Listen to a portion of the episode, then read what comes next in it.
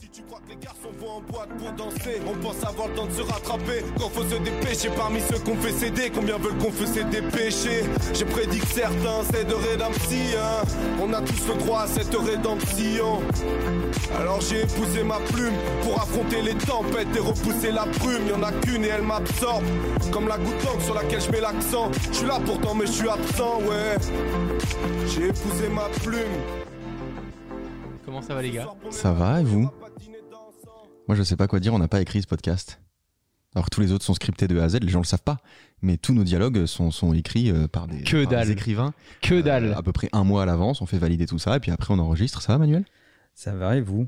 Ça va, on parle d'un sujet intéressant aujourd'hui, moi j'aime bien ce sujet. En tout cas, on ne fait absolument pas la même chose tous les trois. Ouais. Euh, on, on- Est-ce qu'on peut parler du sujet? Oui, mais Oui, parce que oui, non, parce que là, non, tu divagues toujours, tu divagues, tu pars sur d'autres trucs, ça n'intéresse pas les gens. ce Très bien. Entre nous, est-ce qu'on peut écouter la question qu'on nous a posée? C'est vrai qui nous a donné euh, le thème de ce podcast. C'est Lucas qui nous pose cette question. Bonjour. Euh, Une petite idée de podcast qui me semble intéressante, c'est l'écriture. Léo, tu écris et tu publies des vidéos sur YouTube qui sont d'une qualité assez exceptionnelle. Manuel, tu écris une newsletter toutes les semaines, tu lis beaucoup comme Léo. Romain, tu... Moi, je vais me faire foutre. Des vidéos. Voilà, c'est ça. Euh, j'aimerais avoir votre avis là-dessus. Comment tenir son lecteur? Comment avoir un texte lisible? Est-ce qu'il vaut mieux un texte trop simple, trop compliqué? Comment écrire un livre? Et de manière générale, comment vous appréhendez l'écriture? À travers votre expérience d'écrivain, d'écriture et de lecteur Il y a tellement de questions Il y a là-dedans. beaucoup de questions là-dedans. Ah ouais. Alors déjà, on va faire le point sur qui, qui écrit. euh, bon, il l'a il l'a déjà un peu fait. Manuel, toi, t'écris beaucoup, notamment ta newsletter. Mais est-ce qu'il y a d'autres paramètres de ta vie dans lesquels tu, tu vas beaucoup rédiger? Euh, bah moi j'ai besoin d'écrire pour réfléchir. T'as besoin de poser sur papier Ouais, tout ce que t'as en tête. ouais, j'ai besoin d'écrire pour réfléchir. Ça structure mes idées. Mhm. Euh, la réalité c'est que du coup je fais, euh, je fais beaucoup de notes avec des, des bullet points, euh, tu vois, mais des, des, des listes, etc. J'ai pas besoin d'écrire mot à mot. Ouais. Après j'ai écrit un livre il y a quelques années déjà. Mhm. Là, c'est encore un autre exercice. Ouais. Parce que j'ai été très perturbé à l'idée d'écrire sans pouvoir faire des liens sur le texte, parce que ça allait finir sur du papier. Ah ouais. Donc euh, déjà, tu te dis, c'est un peu compliqué. Euh, et puis, euh, ça prend un peu de temps. Donc, du coup, tu te dis, quand tu as fini d'écrire, tu as envie déjà de mettre à jour ce que tu as déjà écrit. Mhm. Enfin, c'est compliqué. Écrire alors que ça va rester figé et que ça va plus évoluer, c'est compliqué. C'est assez compliqué. J'ai trouvé l'exercice compliqué. Mais en même temps, ce livre a été écrit essentiellement dans des avions. Euh, et Mhm. puis après, il y Ça, a- c'est dingue. Du coup, tu peux écrire aussi en déplacement. T'as pas besoin d'être dans un environnement euh, au calme, etc. Tu peux écrire euh, facilement. Euh, voilà, je, je, je, je suis pas Marie- je, je, je- je suis pas Duras ou Céline ou Mais c'est même le meilleur moment pour écrire parce Voilà. que tu peux rien faire d'autre. Euh, y a pas, y a personne peut te déranger. T'es à la meilleure place pour écrire. Non c'est fini. Je me mets dans un avion je tire le rideau et on vient plus me faire chier et j'écris sur mon iPad. Voilà. Et d'ailleurs mon, mon meilleur support d'écriture c'est l'iPad. C'est marrant ça, avec le clavier. avec le clavier avec la smart cover. Oh, c'est Ouais. impossible. Moi, il me faut mon clavier, euh, tu sais, avec les touches Mécanique. où on dirait que c'est une imprimante euh, des années 70 qui, qui tape. bonjour Jocelyne secrétaire c'est moi, mais 70. exactement. Ah, je kiffe. dactylo Faut que ça fasse du bruit, merde. C'est ça, et je regarde pas mon clavier du coup. Euh, mais il m'arrive très peu, pour le coup, euh, de mon côté euh, d'écrire. Et d'ailleurs, quand il y a des contenus qui sont écrits, beaucoup euh, me disent Ouh là là, c'est pas comme d'habitude, on sent que t'as écrit. C'est qu'il y a différents types d'écriture. Toi, t'écris beaucoup, mais t'écris dans la structure, t'écris des idées globales, et après, Ouais. Tu t'allumes ta caméra, tu vois ta trame, et tu sais où tu pars. Mais parce que Bah, disons que quand il fait des vidéos qui sont plus scriptées plus écrites ça lui ressemble moins D'ailleurs, on me dit souvent Oh, c'est un style à la Léo D'habitude, on me le dit de temps De en toute temps. façon, dès que tu fais sur YouTube une vi- en, en- en français une vidéo un peu scriptée, un peu écrite, tout le monde te dit c'est Ouais. du Léo. Avec des punchlines, il faut le dire. C'est Oui, surtout parce- ce qui joue, quoi. Moi, c'est un peu ma marque de fabrique. J'ai toujours fait les vidéos comme si je faisais un rap. Donc forcément, c'est très écrit, j'essaie de mettre des punchlines, etc. Mais c'est mon style. Mais de la même manière que si moi, demain, je faisais des vidéos un peu plus dans ton style romain et que je- j'allumais ma caméra et que j'ai un plan et je commence à partir en freestyle, les gens vont me dire euh, mais c'est bizarre, c'est nul parce que j'ai pas l'habitude, parce que c'est pas mon ton et parce que je sais pas faire cet exercice-là. Moi, j'ai l'impression d'être meilleur en, en impro Oui, que. Parce que ça fait des années que tu as développé cette compétence. Et moi, ça fait des années que j'ai développé la compétence de l'écriture, de la lecture, etc. avec Puis les tout gens ça. sont habitués à tes fautes de français. C'est vrai, espèce Ça de connard. C'est vrai. Donc toi, Léo, tu peux pas créer un seul contenu, impossible. même une Instagram story. euh, Ça dépend ce que c'est. Mais, mais je, même une Instagram story, je la scripte. Ah, Alors- c'est alors, dingue. Pas, pas quand je suis en train de dire, ah bah là, je suis chez le coiffeur, tout ça. Mais quand c'est un placement, quand c'est sponsorisé, ou quand je veux faire un truc assez quali, je vais la scripter, euh, je vais la tourner comme si je faisais une vidéo. Moi, je, je supporte pas ne pas avoir écrit. Quand ils t'envoient un SMS, c'est un script. Ah oui, bien sûr. Non, mais euh, vous êtes dans. tu non, viens attendez, manger attendez. ce soir Non, mais parce que je connais des gens qui écrivent certains SMS d'abord dans une note avant de l'envoyer. Vous ouais. faites partie de ces gens-là? Non, mais je peux passer Non, pas du beaucoup de tout. temps sur un message. Ah ouais, ok. Non, non, moi les SMS, c'est assez ut- utilitaire. Ouais, mais du- par contre, moi, ça m'a joué quand même quelques tours parce que parfois, je pouvais écrire un peu trop rapidement, sans trop me relire et autres, et, et tu te rends compte que les mots que tu as utilisés sont pas les bons, c'est c'est pas la. Enfin, je trouve que l'écriture, Ah oui, c'est c'est très important. compliqué à manier. Moi, j'ai beaucoup de mal avec ça parce que parfois, je suis le premier à dire à Manuel Attends, mais je lui ai envoyé ça, c'est peut-être un peu sec. Il me dit Bah non, t'as juste parlé français, en fait, connard, t'as juste dit bonjour, non, je ne suis pas intéressé, bonne journée, à bientôt. Ouais. Moi, j'ai l'impression d'être agressif si j'écris ça, tu vois, Ouais, je vois pas. Mais c'est juste parce qu'on élève les gens dans un monde de bisounours. avec des smileys.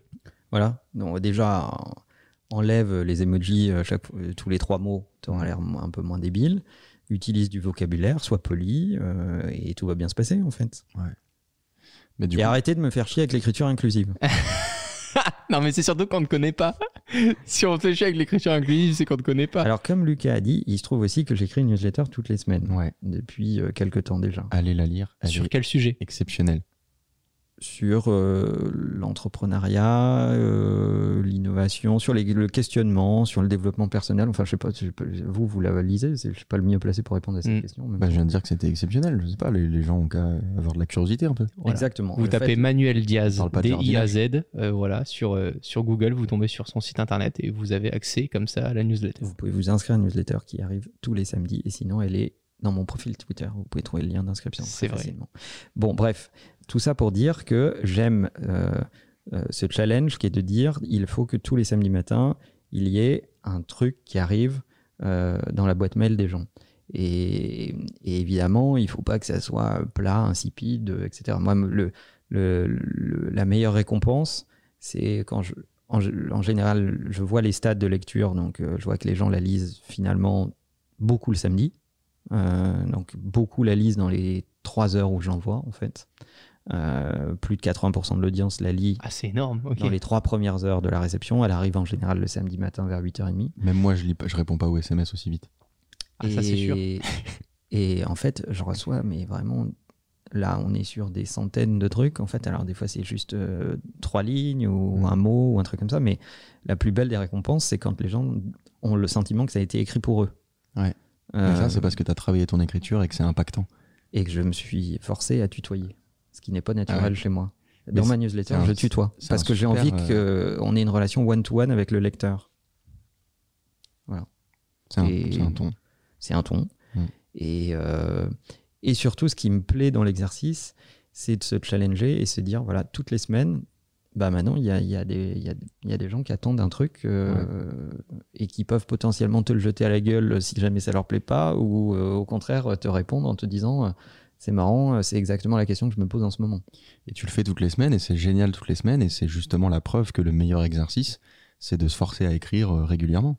Et euh, par rapport à tes premières newsletters, alors que tu avais déjà des talents d'écrivain, je trouve que les dernières sont vraiment excellentes, que tu as trouvé la, bonne formule, la bonne durée, les bonnes punchlines, etc. Elles sont bien mieux que les premières, les précédentes. Hi, I'm Daniel, founder of Pretty Litter. Did you know cats tend to hide symptoms of sickness and pain? I learned this the hard way after losing my cat, Gingy. So I created Pretty Litter, a health monitoring litter that helps detect early signs of illness by changing colors, saving you money and potentially your cat's life. Pretty Litter is veterinarian developed, and it's the easiest way to keep tabs on your fur baby's health right at home. Go to prettylitter.com and use code ACAST for 20% off your first order and a free cat toy. Terms and conditions apply. See site for details. Parce que tu te forces chaque semaine à écrire. Et c'est le, le- le deuxième meilleur conseil pour apprendre à écrire. Déjà, il y a lire. On peut pas savoir écrire sans lire. C'est ultra important de lire des livres. Sûr, sûr et certain. Le- mais, mais lisez des trucs un peu compliqués. Lisez du, du Alain Bentolila, etc., qui vont vous sortir un petit peu de, de votre zone de confort. C'est super. J'ai l'impression d'être à des chiffres et des lettres avec des gens qui sont complètement ovnis en- autour de la table. Mais ne vous inquiétez pas, j'écris aussi dans un autre style et pour d'autres choses. Li- Lisez, je crois que c'est Pourquoi sommes-nous devenus si cons de Alain Bentolila. Ouais. C'est un style d'écriture qui est hyper travaillé, qui moi m'a vraiment sorti de ma zone de confort et de lire ce genre de choses, c'est c'est ultra important. Ça, ça vous impacte, ça va changer votre manière d'écrire. Euh, Bon, sinon, vous pouvez vous taper les classiques. hein. Vous faites du Nietzsche, euh, vous faites ouais, du alors là, on va partir Céline, dans un truc un peu plus euh, du Hugo, du La Fontaine. du Nicolas Bedos, s'il vous plaît. Alors, on n'a pas besoin de chercher l'intrus dans la liste. Euh, Lisez du Nicolas Bedos. J'ai vraiment l'impression que c'est un bien. podcast très intello. Vous lisez du Welbeck. Voilà. Très Mais- très bien. voilà. Le premier conseil, c'est de, c'est de lire. Et le deuxième conseil, c'est d'écrire. Mais écrivez de la merde. Parce que forcément, au début, vous allez commencer à écrire, ça va pas être bien. Mais on s'en fout que ce soit pas bien. Ce qui importe, c'est de faire l'exercice, de faire l'effort d'écrire. Peut-être que dans, pendant 20-30 minutes, vous allez écrire des- les choses qui vous passent par la tête et ce sera pas très intéressant. Mais vous allez rendre compte, vous rendre compte qu'au bout d'un moment, vous allez rentrer dans un flow. Tu rends compte? Tu rends compte, il y a, il y a- il y a quelque chose qui va, qui va se passer et vous allez commencer à bien écrire, à écrire des choses intéressantes parce qu'il faut se forcer. Il y a, il y a tout un passage qui va être un peu long. Vous allez écrire de la merde, mais au bout d'un moment, ça va être intéressant. J'avais regardé. Pardon, vas-y. Et ce que vous pouvez faire, parce que ça, vraiment, n'importe qui peut faire ça, euh, au lieu de faire des groupes euh, WhatsApp de cons, là, où vous envoyez de la merde.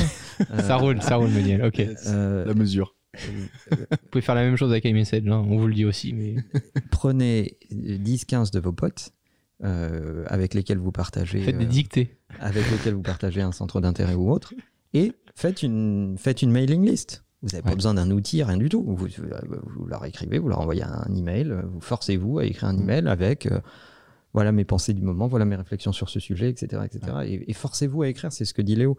En fait, il, à un moment, il- on apprend en faisant. Ce Donc, sera euh, forcément nul. Ce que vous allez écrire au début, ce sera forcément nul. Allez, allez voir mes, premiers, euh, mes premières vidéos, euh, la Tech News, où, où je racontais l'info. Bah, ça a été nul à chier un long moment. Et au bout d'un moment, c'est devenu un peu mieux. Mais je pense qu'à- à n'importe quelle échelle, j'avais lu aussi que même des grands noms euh, comme euh, Bill Gates, Jeff Bezos, etc., Ouais. savaient que, en gros, les 5 à 10 premières minutes d'écriture, Mm. il fallait pas en prendre compte. C'est marrant que tu cité aucun écrivain. Non, mais parce que parce que on a on a une audience assez euh, assez tech, business, entrepreneurial, etc. Et même des très grands noms qui font ça depuis des années, ils savent que démarrer de la page blanche, c'est c'est c'est le plus compliqué. Je sais Bah, pas si tu, enfin, Oui, c'est pas vrai. les premiers mots qui sont les plus vrai. importants. hein. Alors, à part Bill Gates qui écrit lui-même, il y a aussi beaucoup d'autres entrepreneurs qui font écrire leurs livres euh, par d'autres. Mm. Donc, euh, ne vouez pas un culte euh, à ces sujets-là. Et euh, on fait un podcast en français qui s'adresse à une audience française. On a une langue extraordinaire, magnifique. Euh, lise en français. Euh, je suis le premier à dire. Le business euh, cherche de l'efficacité. C'est extrêmement important de savoir parler anglais, etc., etc. Et, et soyez, soyez à l'aise en anglais. Mais pour autant, euh, si vous cherchez euh, de la subtilité, du vocabulaire, à enrichir votre quotidien, votre capacité d'expression, votre capacité d'éloquence, ce qui va également forcément renforcer vos, vos, vos capacités de prestance, parce que finalement, ce qui nous relie les uns aux autres, c'est ce qu'on dit. C'est notre présence, quand on se connaît, quand on se voit, mais c'est aussi ce qu'on dit. C'est-à-dire tu peux transcrire une émotion à travers, un, à travers euh, quatre lignes, Mm. quel que soit le message, que ça soit sur un, un mot manuscrit, que Ah ça soit dans un email ou que ça soit dans un SMS, tu peux arriver à émouvoir des gens avec des mots ou à les terroriser. Ah bah, Les- les- moi, je passe tu me l'as toujours dit. dire, les mots sont des armes. Ouais, exactement, c'est ce que j'allais dire. Et ce qui, est important dans l'écriture, c'est que vous allez forcément écrire un gros bloc. Il faut le voir comme, euh, comme si vous étiez un tailleur. Et au milieu de ce gros rocher, il y a un diamant. Il faut se rapprocher le plus possible du diamant parce que s'il y a trop de détails au bout d'un moment, vous allez faire chier tout le monde. Si, si Romain, si Manuel dans sa newsletter, euh, il écrit trois pavés, personne va, lui, va les lire en trois heures parce qu'au bout d'un moment, les gens euh, vont se dire bon bah c'est trop long, je lirai jamais ça. Donc il faut écrire plein de choses, plein de détails, détailler au maximum, et après vous commencez à virer des trucs. Et plus vous allez virer des trucs, plus vous allez vous approcher de ce diamant et ce sera passionnant. C'est rigolo ce que tu dis parce que j'ai l'impression de faire de plus en plus cet exercice, même avec des emails. Mm. En fait, pour toucher des gens qui ne te connaissent pas, qu'on n'a jamais vus, surtout dans une période comme celle-ci où on rencontre de moins en moins les gens, quand on te demande des conseils par email, qu'on peut les aider dans leur business, etc. Ouais. Ben, je me force à ne jamais envoyer un email que je viens à l'instant d'écrire. Ouais. je me force au moins à le laisser en send letter dans une heure. Ça change rien que la personne reçoive certains emails une heure après, pour juste revenir un quart d'heure après sur cet email, avoir la tête de nouveau euh, au repos et de relire l'email. Et souvent, il fait à peu près euh, deux fois moins de lignes et il est beaucoup plus impactant, beaucoup plus direct et j'ose beaucoup plus de choses à la seconde écriture Ouais. dans cet email. En général, le premier email, tu as envie d'être tu vois, un, un peu plus touchy, etc. Et ça, c'est un exercice que j'essaie de faire de plus en plus et qui fonctionne. C'est comme les enfants. Le premier, toujours raté. Et pour savoir ce qui est pertinent dans, dans ce que tu écris, il faut tout écrire. Tout ce que tu as par la tête, parce Ouais. qu'après, tu sais ce que tu dois virer, tu sais ce que tu dois garder. Donc, écrivez un maximum et ensuite, commencez à tailler. Il y a un- une app qui existe sur, euh, sur macOS, qui existe sur iOS et le reste, je sais pas parce que je n'en ai pas, mais qui est vachement intéressante pour cet exercice, c'est Antidote, dans laquelle tu peux euh, taper un script et lui, il va te dire tout ce qui va pas. C'est-à-dire, il va te dire ça, c'est un peu trop familier, ça, c'est un peu grossier, euh, ça, euh, plutôt ce synonyme, Ça, parce qu'il y y a tant de répétitions, etc. Il donne mais plein de données, des statistiques, de, de champs lexicaux, etc. C'est hyper, hyper impressionnant comme outil. C'est intéressant justement de parler d'outils parce que dépendant des outils, on développe plus de facilité à laisser part justement à notre créativité et à écrire. Depuis que Léo, tu m'as conseillé Bear, l'application euh, sur iOS euh, que j'utilise, je me retrouve vraiment avec une page blanche uniquement Ouais. mon texte. Je n'ai plus du tout les possibilités d'avoir euh, l'italique, le bold, les alinéas, tout, tout, tout plein de trucs quoi. Tu les as, hein, ces possibilités. Oui. Mais elles sont beaucoup plus cachées. Voilà, avec des raccourcis clavier. Et ça, c'est impressionnant parce que ça te pollue tellement moins l'esprit. En fait, Ouais. tu te poses plus les questions de alors je viens d'écrire ça, quelle option je mets dessus, etc. Non, t'écris. Vraiment, tu, enfin, pour, pour moi, c'est de l'écriture vomitive. Tu, tu, tu y vas à fond, euh, tu vomis ton truc. Au bout d'une heure d'écriture, tu reviens là-dessus et là, tu te dis, ok, maintenant, il faut que ça prenne forme. Et c'est vachement intéressant, je trouve, de, de travailler par étapes. Il y a encore plus extrême que ça. Moi, c'est un outil qui est, qui est très dangereux, mais qui est très efficace et que je devrais utiliser un peu plus. Ça s'appelle, je crois que c'est un site qui s'appelle The Most Dangerous Writing App in the World. En gros, c'est, ça va t'empêcher de revenir tout le temps à ce que tu as écrit et faire des modifications. Oh, c'est horrible, je sais. que tu dois écrire pour pas que ton texte ne s'efface. C'est horrible. Tu ça, dis- je sais, j'ai Tu dis, essayé. je veux écrire 1000 mots. Et, et il faut absolument que tu accélères et que tu écrives vite parce que Oh. sinon, ton texte s'efface et après, tu peux plus le récupérer. Mais c'est incroyable parce que du coup, tu te poses plus aucune question, en fait. la question, tu, tu déballes tout ce que tu as par la tête et ensuite, tu feras cet exercice de OK, je vire tout ce qui est de la merde.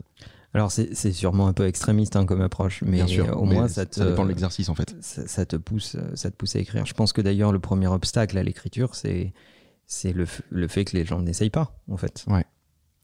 Et, j'aimerais revenir sur les formes d'écriture. Mhm. Parce que euh, tu, tu dis souvent que les gens ne me connaissent pas. Oui. Euh, mais moi- j'utilise plein de formes d'écriture différentes. C'est-à-dire que, bon, je, vais- je vais me livrer un peu, je ne le fais pas souvent, mais euh, euh, alors j'écris en, enfin, en numérique euh, dans la majorité du temps, mais j'ai aussi plein de formats. J'achète de la papeterie, Mm. euh, je choisis mon papier, j'ai des formats de cartes pour accompagner les bouquets de fleurs que j'envoie, j'ai des formats de lettres pour les lettres que je que j'envoie, j'ai des formats de cartes de correspondance pour les mots que je mets avec un objet que j'envoie. C'est pas les mêmes formats. J'utilise une encre C'est de l'art à ce stade. ni du noir ni du bleu, qui est un mélange spécifique entre du noir et du bleu. Euh, bref, voilà. Mais ça, c'est intéressant. C'est vrai que moi, j'écris pas du tout euh, avec un stylo. Ça m'arrive vraiment absolument jamais. Alors Ce qui que se je rapproche le trouve, plus de ça, c'est mon iPad et mon stylet. Quoi. je trouve que l'écriture, au sens manuscrit du terme, Ouais. traduit beaucoup la personnalité des gens. Alors moi, j'écris comme une merde. C'est un enfer. C'est pour ça que j'écris pas d'ailleurs. Et c'est génial parce que quand tu vois de vieux manuscrits de- de- d'auteurs, tu vois l'âge qui est en train de s'abattre sur les gens et tu vois le- leur écriture manuscrite évoluer entre les premiers textes qu'ils ont écrits et ceux qu'ils ont écrits à la fin de leur vie. Euh, et, et vous pouvez trouver euh, sur, sur, euh, sur Google pour de très vieux auteurs les versions manuscrites de certains de leurs textes et c'est assez passionnant de voir comment la vie s'abat sur leur, sur leurs tremblements, sur leurs écritures, etc. Mais en même temps, leur plume est beaucoup plus vive et expérimentée et tu, Ouais. tu sens la justesse des mots qui est beaucoup, qui est beaucoup plus présente qu'au début de, de leur carrière. On a, on a beaucoup parlé de, de l'écriture dans le business, pour s'aider, pour la création, etc. Il y a aussi tout simplement le fait d'écrire pour se souvenir. Euh, à la base, c'est quand même, c'est quand même l'objectif. Et il y a un truc qui est beaucoup plus présent dans la culture anglo-saxonne euh, que, que chez nous, les latins. Ouais. Euh, c'est la, la, la culture du journal intime. Ouais. J'allais en parler si vous en aviez un ou pas. dans les séries américaines, tu vois, les ados ont tous euh, Mhm. un journal intime, etc., etc. Chez nous, ça existe moins, ou en tout Ouais. cas, c'est un truc plus de, de, de cagneux, tu vois, de, de gens qui font des études de lettres ou autres, euh, voilà.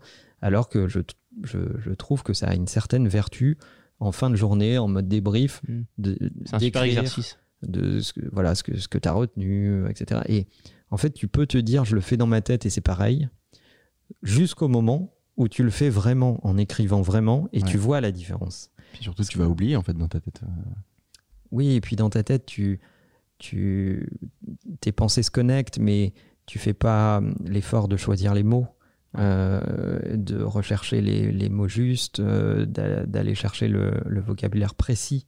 Euh, si la langue française est encore aujourd'hui la langue de la diplomatie à l'échelle internationale, c'est justement parce qu'elle a un vocabulaire particulièrement nourri qui lui permet de rester la langue de la diplomatie. Moi, c'est ça qui m'intéresse dans, l'écriture et c'est pour ça que j'ai toujours écrit, c'est que je suis absolument amoureux de la langue française. La nuance qu'on peut mettre dans une phrase en choisissant tel mot ou tel synonyme qui est pas tout à fait pareil, etc. Moi, ça, me- passionne ce truc-là, de, savoir décrire une émotion précisément et, quand tu balances une phrase qui est bien écrite, qui est bien trouvée, que tu t'es fait chier à trouver, les gens ont une certaine émotion.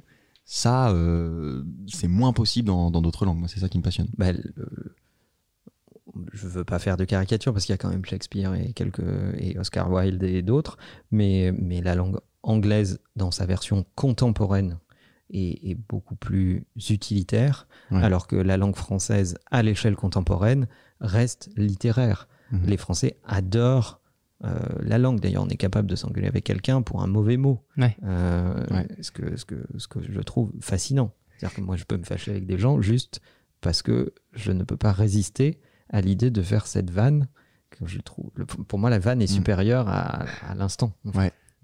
Ouais, j'ai le même problème. Alors, ça crée des problèmes dans la vie, hein, en général. Surtout pour les gens qui n'ont pas de second degré, qui ne sont pas capables de comprendre que tu ne parles pas d'eux, tu fais juste un bonbon. Quoi. Mais, euh, Ouais. mais, mais c'est intéressant. le plus fou, je trouve, c'est que beaucoup ne se rendent pas compte que certains thèmes qu'ils affectionnent particulièrement, comme le rap dans la musique, Mm. euh, les inspirent énormément et on se rend pas compte parfois, je parle euh, en tant que nouvelle génération, etc., on voit beaucoup de jeunes qui, qui ont l'impression d'être un peu rebelles par rapport aux parents, ils n'utilisent pas les mêmes mots, euh, ils ont leur code, etc. Et pour autant, les artistes euh, qu'ils affectionnent, qu'ils écoutent au quotidien, manient les mots. euh, Mm. c'est- incroyable. Enfin, que moi, moi, au, au tout début, mes parents écoutaient euh, avec moi, ils sont tombés sur du Orelsan, sur du Vald, etc. Au début, ils comprennent pas du tout. Et quand tu analyses, finalement, euh, en fait, c'est un nouveau poème. C'est un Ouais. poème nouvelle génération, quoi. C'est ce que dit un peu Orelsan, je- euh, Orelsan, Nekfeu, pardon. Je sais même pas si c'est pas dans Plume, peut-être. Il dit sensible à la beauté, même nos checks sont chorégraphiés. Oui, et puis il y a, y a- y a- y a quelqu'un qui l'a compris avant les autres, c'est- Lucchini. Euh, Ouais, qui est formidable, une. Ah, il est une- incroyable. Une, une bête de, de plateau télé. Alors les gens le connaissent pour ses excès à la télé, ta gueule. Euh, mais, euh, mais la réalité, c'est que c'est quelqu'un qui aime la musicalité, qui a trouvé la musicalité dans les mots et Mhm. qui sait la restituer parfaitement. C'est ce qu'il fait dans ses spectacles. On a eu la chance de nous de le voir sur scène, euh, Léo. Mhm. Mais c'est c'est ce qu'il y a dans les grands auteurs. Dans les grands auteurs, il y a non seulement les mots justes au, euh, au niveau du sens, Ouais. mais il y a aussi euh, la musicalité euh, des mots qu'ils emploient. Mhm. C'est particulièrement vrai chez La Fontaine, mais, mais chez Valérie euh, et, et- et d'autres, c'est- c'est c'est c'est fascinant en fait. Quand on arrive à ce niveau de maîtrise, et aujourd'hui le rap, c'est aussi ça. Euh, pour les bons rappeurs, on met Nekfeu en intro, c'est pas par hasard. Euh, pour, pour moi, c'est un des meilleurs rappeurs euh, qui allie et le sens et la musicalité. Euh, Mm. Et quand tu arrives à ce niveau-là, certes avec une langue contemporaine et moins classique, moins littéraire, c'est forcément que tu as une, une passion nourrie pour, pour ce genre d'exactitude. Un mec qui est parano sur ces questions-là, c'est l'homme pâle. Ouais. Moi, j'ai mis vachement de temps à rentrer dans son œuvre parce que tout ce qu'il disait ne me touchait pas, etc., etc. Mais au bout d'un moment, tu finis par euh, euh, reconnaître que, que c'est d'une précision euh, chirurgicale. Il y en a beaucoup. Din- Dinos, on parlait de, de Nekfeu, Orelsan. euh, Il y a vraiment beaucoup de, beaucoup de littéraires euh, dans le rap français. Euh, je voulais dire un truc, je sais plus quoi. Moi, j'ai un, j'ai un autre registre et j'aimerais. J'ai envie de profiter de ce podcast pour poser la question à Manuel, puisqu'avec les équipes Imakina, vous avez travaillé euh, avec euh, soit de grands noms, de grandes marques, euh, donc il y a eu forcément de grands événements, avec de grands discours. Il y a des trucs parfois où, je- oui, les mots sont une arme, il faut les choisir, etc. Mais par exemple, les hommes politiques, pourquoi est-ce que beaucoup de gens se sentent à chaque fois exclus euh, quand les hommes politiques mènent des discours Ils sont pas bons. euh, oui, mais juste, comment est-ce que ça se passe en off euh, pour écrire un discours, euh, soit d'une marque qui annonce une toute nouvelle collection Je pense par exemple, premièrement, enfin, on peut faire plusieurs industries, je trouve ça trop intéressant, mais l'industrie par exemple du luxe et du parfum. Mhm. Un parfum, c'est un parfum. Et pour autant, il y a quand même des, des créas autour d'un parfum Ah qui vont te raconter une histoire. Le storytelling est très important en fait aussi. de- C'est particulièrement important dans l'industrie euh, du parfum parce que on te vend quelque chose qui est par définition vaporeuse. Euh, donc euh, ici on te la raconte pas, ça reste un liquide dans une bouteille, c'est c'est ce qu'il y a de plus comparable à un autre liquide dans une autre bouteille. Et comment tu choisis à ce stade-là tes mots pour correspondre à- avec Bah, ta cible comment- déjà comment tu donnes un nom à un parfum De ce nom découle un packaging, un univers graphique. euh, de cet univers découle une histoire. De cette histoire euh, va, va naître une campagne et des images et euh, des photos et puis des vidéos et puis l'incarnation de ce parfum. C'est qui va être le meilleur ambassadeur ou la meilleure ambassadrice pour porter ce parfum. C'est d'ailleurs euh, plus compliqué en parfum masculin qu'en parfum féminin. Et ouais, c'est un travail de faire naître tout ça. En fait, c'est que du, du storytelling. C'est un petit peu comme euh, chez Apple, comment ils choisissent les noms des produits. Eh bah, ils font un brainstorming, ils ont un tableau blanc et ils écrivent tous les mots qui leur passent par la tête. Et de ces mots, euh, tu pars sur un champ lexical euh, différent. Tu dis, bah ok, ça pourrait être ça, ça, ça. Euh, ça, ça nous évoque quoi? Ça, ça nous évoque quoi comme sentiment, comme émotion, etc. Donc je pense que tu fais une mind map de tout ce que. j'allais en venir là, c'est-à-dire qu'un des instruments les plus utiles pour arriver à mener des brainstorming, c'est le mind mapping. Ouais. C'est c'est vraiment jeter les idées et faire des liens entre ces idées et euh, faire naître un processus créatif, c'est-à-dire faire se reproduire deux idées entre elles pour qu'elles en fassent, elles en fassent naître une autre Ouais. qui est assez inédite. Mais du coup, les gars, est-ce qu'on peut être un bon écrivain si on n'est pas un bon créatif? Bah, Bah, être quand- un bon écrivain, c'est être créatif. quand tu regardes aujourd'hui euh, le- les duos de créativité dans les agences de communication, ils sont toujours assemblés par deux. D'accord Tu as un DA ou un DC, un, di- un directeur artistique euh, qui va s'occuper de l'imagerie, et tu as un concepteur-rédacteur qui va s'occuper des mots. Et ça, ça forme un team créatif. D'accord. Dans chaque team créatif, tu as un directeur artistique et un concepteur-rédacteur. Et c'est l'alliance des deux qui va faire naître l'idée. Mm. Et en fait, chaque team créatif vient avec son travail sur la base d'un brief. Et tu as un grand moufti, qui est le directeur de création. D'ailleurs, il y a un, un grand créatif français dans la- de la publicité qui s'appelait Philippe Michel, que je vous encourage à aller découvrir, qui, a, qui avait écrit un livre qui s'appelait, de mémoire, je ne sais plus exactement, mais qui s'appelait Directeur de la création, même Dieu n'oserait pas s'appeler comme ça. Euh, et le directeur de la création juge le travail que les teams créatifs amènent, et c'est lui qui décide quelle idée va être présentée au client. Mais la question, elle n'a a pas lieu Ça, c'est le processus créatif classique des agences qui produisent de la création euh, dans le monde de la communication. La question pour moi, elle n'a pas lieu d'être parce que la créativité, au final, c'est simplement une exécution qui découle d'une inspiration. Donc, quand tu es écrivain, tu forcément, tu fais partie des créatifs. C'est-à-dire que tu as lu beaucoup, tu as écouté beaucoup, tu as beaucoup regardé, tu t'es inspiré de tout ce qu'il y a autour de toi pour le mettre à exécution et créer quelque chose qui découle de cette inspiration. Donc, quand tu es écrivain, tu es forcément créatif. Ouais, mais je pense que ceux qui écrivent des grands discours pour des hommes politiques sont pas créatifs. Ils ont juste euh, Ah, les bah, idées euh, d'une team. Et euh, si, si, ils sont créatifs. Mais Alors tu, là, tu on- crées on change- quelque chose. Donc, euh, Changeons d'industrie euh, une minute. Donc, tu as parlé du parfum, parlons de la politique.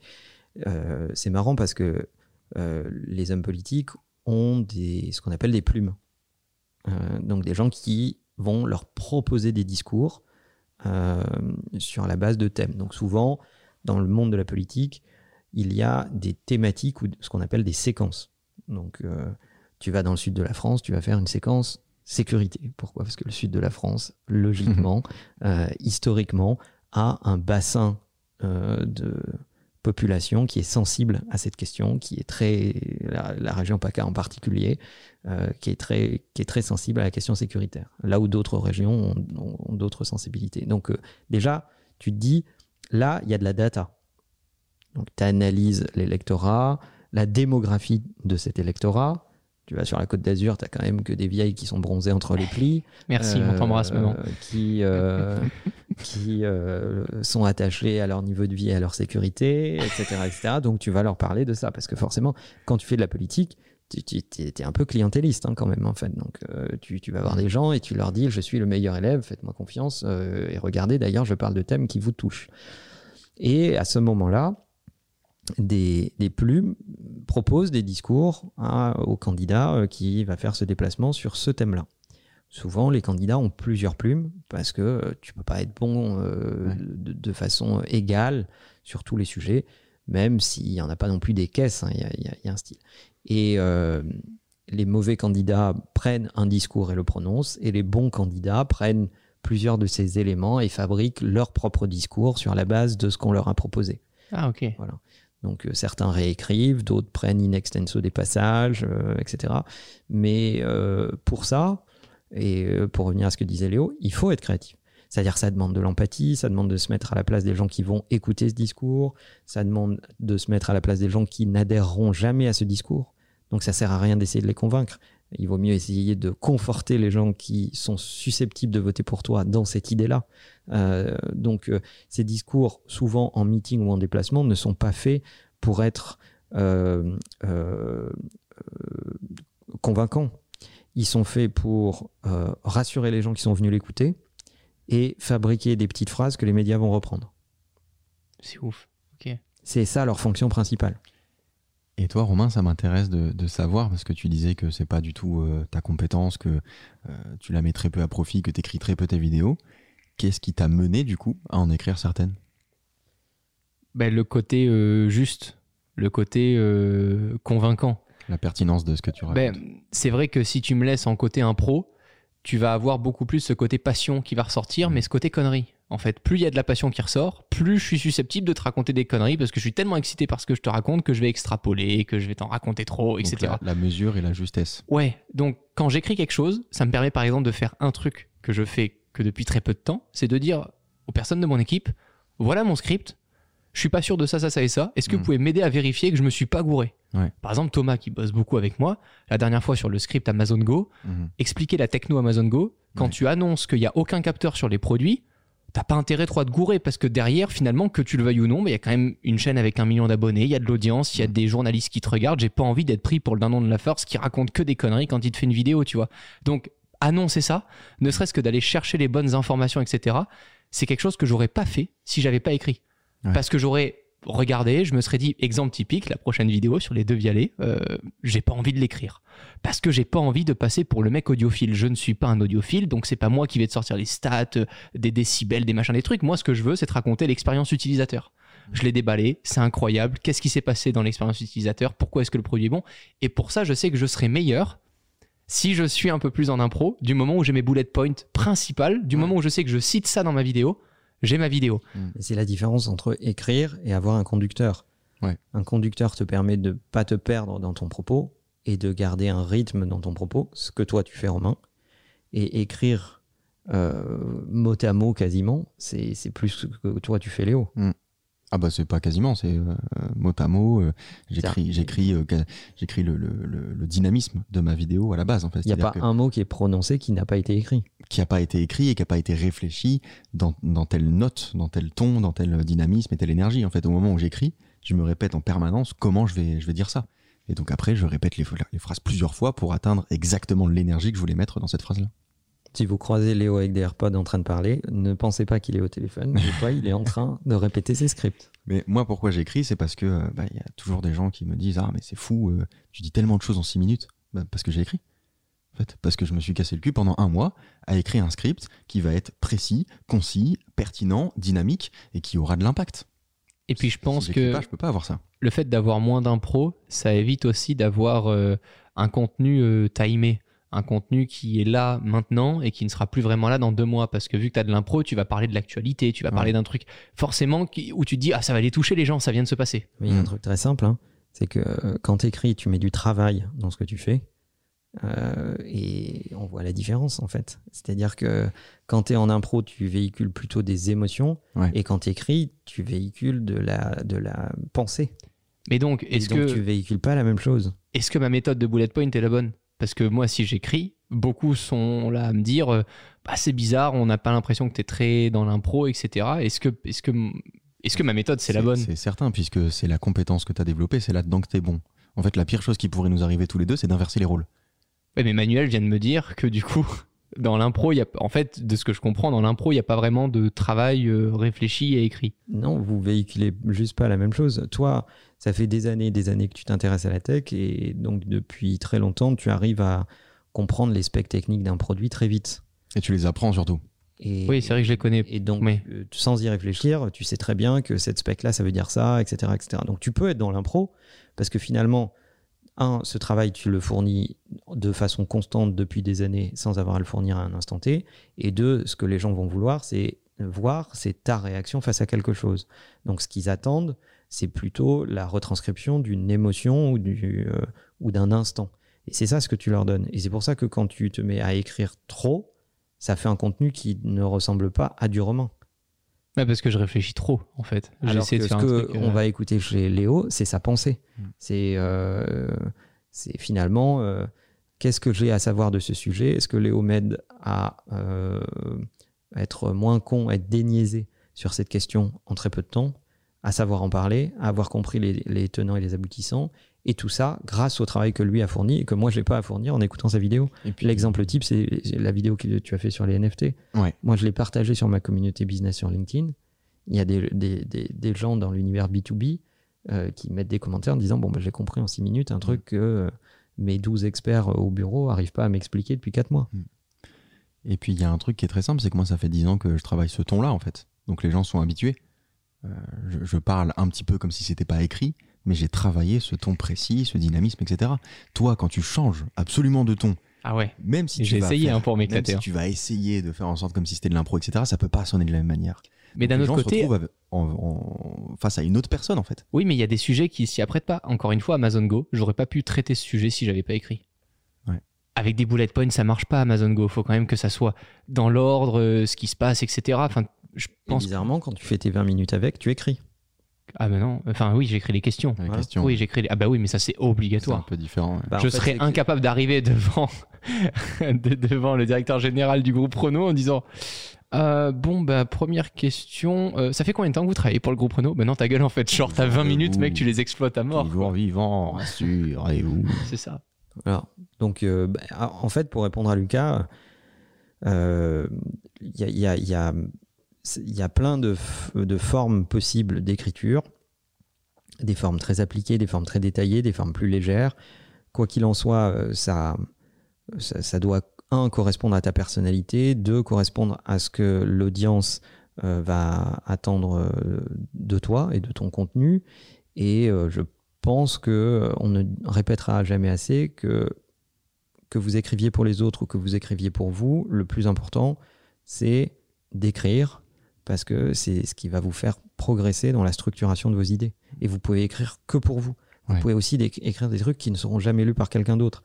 Mais ne serait-ce que relire des trucs qu'on a écrits soi-même il y a quelques mois nous permet de nous rendre compte de notre progression ou euh, du fait que notre pensée ou nos idées euh, changent, progressent avec le temps. C'est très simple, lisez beaucoup, écrivez souvent, quel que soit votre, votre domaine, votre profession, euh, ça vous servira. Merci les gars. La bise. Bye bye. Combien veulent des péchés J'ai prédit que certains c'est de rédemption. On a tous le droit à cette rédemption. Alors j'ai épousé ma plume pour affronter les tempêtes et repousser la brume. Y en a qu'une et elle m'absorbe. Comme la goutte d'encre sur laquelle je mets l'accent. Je suis là pourtant mais je suis absent, ouais. J'ai épousé ma plume. Ce soir pour mes matelots, y aura pas de dîner dansant. On partagera une taille qu'on fera néné dans le centre. Ouais, on aime être ensemble, toute l'année les gens le sentent. Attirés par la violence parce qu'on est né dans le sang. Aucune affaire conclue avec les lâches, ceux qu'on eu quand j'avais rien,